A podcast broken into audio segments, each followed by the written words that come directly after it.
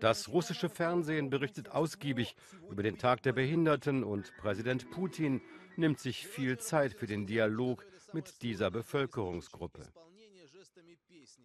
Im Herzen Moskaus treffen sich Behindertengruppen aus dem ganzen Land zu Wettbewerben, Mode etwa von Behinderten für Behinderte.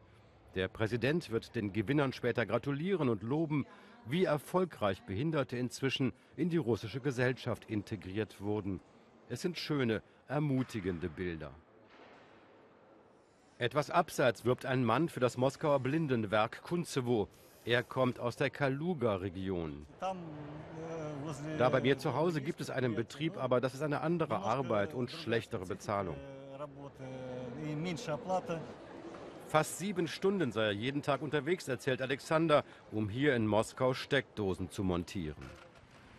Wir wollen wissen, was Alexander zum Extrempendler macht und sind vorausgefahren. Abends um sechs kommt er mit dem Vorortzug aus Moskau an.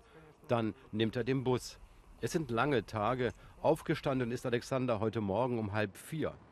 Ist das nicht ein hoher Preis für etwas mehr Gehalt? Klar ist das hart, aber es lohnt sich. Alexander muss noch einkaufen und verabschiedet sich. Wir sind in Russinova. Die Sowjets machten Russinova in den 80ern zu einem behindertengerechten Zentrum für Blinde aus dem ganzen Land. Längst vorbei. Die Blinden sind geblieben, doch die Infrastruktur ist verfallen.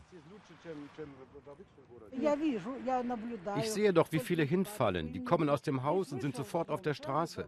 Die Autofahrer sehen nicht, wer blind ist. Viele werden überfahren. Löchrige Straßen, wenige gesicherte Gehwege. Seit Jahren verspricht die Stadt einen kleinen Park für Blinde. Klagen, die der örtliche Blindenvertreter im Stadtrat immer wieder vorträgt. Alexander Rakowitsch ist von den Blinden der Stadt einstimmig gewählt worden.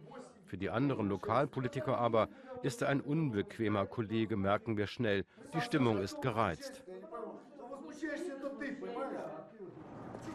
Die größten Probleme hatte Rakowitsch jedoch mit dem eigenen Blindenverband, erzählt er, dem dieses Werk in Rusinova gehört. Hier hat er ein kleines Büro, einen Versammlungsraum.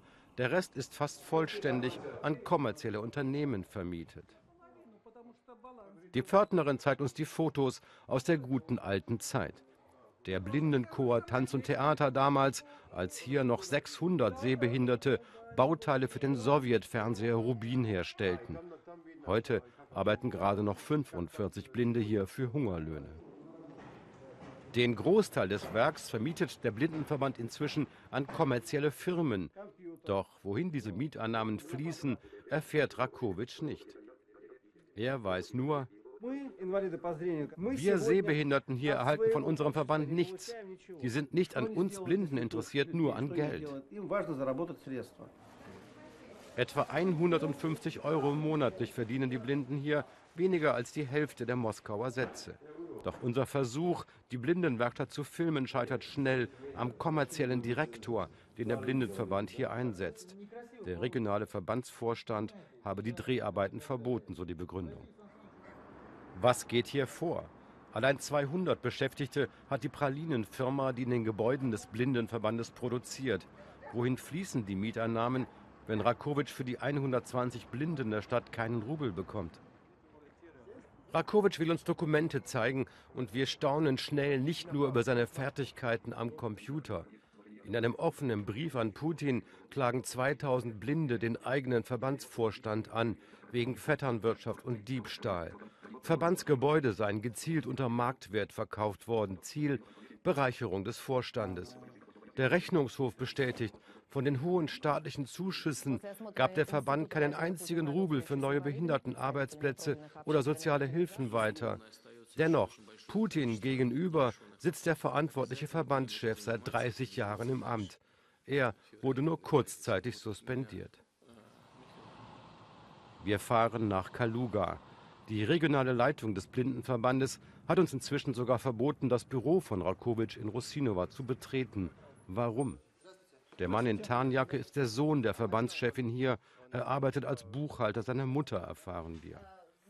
Doch Jelena Paljanskaja weigert sich, uns oder Rakowitsch Unterlagen zu den Mieteinnahmen in Russinova zu zeigen. Warum sollte ich ihm jedes Jahr die Bilanz zeigen? Und wenn Sie mir nicht glauben, worüber sollen wir dann überhaupt reden? Vor Gericht hat sie eine Verleumdungsklage gegen Rakovic, ihren Kritiker, unterstützt. Wenn das Gericht jetzt entscheidet, dass Rakovic ein Lügner ist, dann ist er vorbestraft. Er fliegt aus dem Stadtrat und aus vielen anderen Positionen. Er ist ein Lügner, vorbestraft und wird als Mitglied des Blindenverbandes ausgeschlossen und ist damit nicht mehr Leiter der lokalen Blindenvereinigung. So wird alles aufhören. Sie scheint zu wissen, wie das Urteil gegen Rakovic ausfallen wird. Es ist schon die Berufungsverhandlung. Zwei blinde Frauen wollen ihn unterstützen. Drehen dürfen wir auch hier nicht. Es ist eine absurde Anklage. In einer E-Mail soll Rakovic dem kommerziellen Direktor des Werks Bestechung vorgeworfen haben. Doch das einzige Beweisstück, die E-Mail, wurde nachträglich umgeschrieben, sagt Rakovic. Der Blindenverband wolle auch das Werk in Rusinova verkaufen, meint er. Er habe das bisher verhindert. Darum der Hass auf ihn. Sieg der Gerechtigkeit. Rakovic wurde verurteilt. Jetzt kann er tatsächlich seinen Sitz im Stadtrat und Blindenverein verlieren. Das bedeutet, dass 200 Blinde jetzt seine Hilfe verlieren. Er hat so gut gearbeitet. Doch eine Instanz bleibt ihm noch, sagt Rakovic trotzig. Ihm und den Blinden von Rusinova.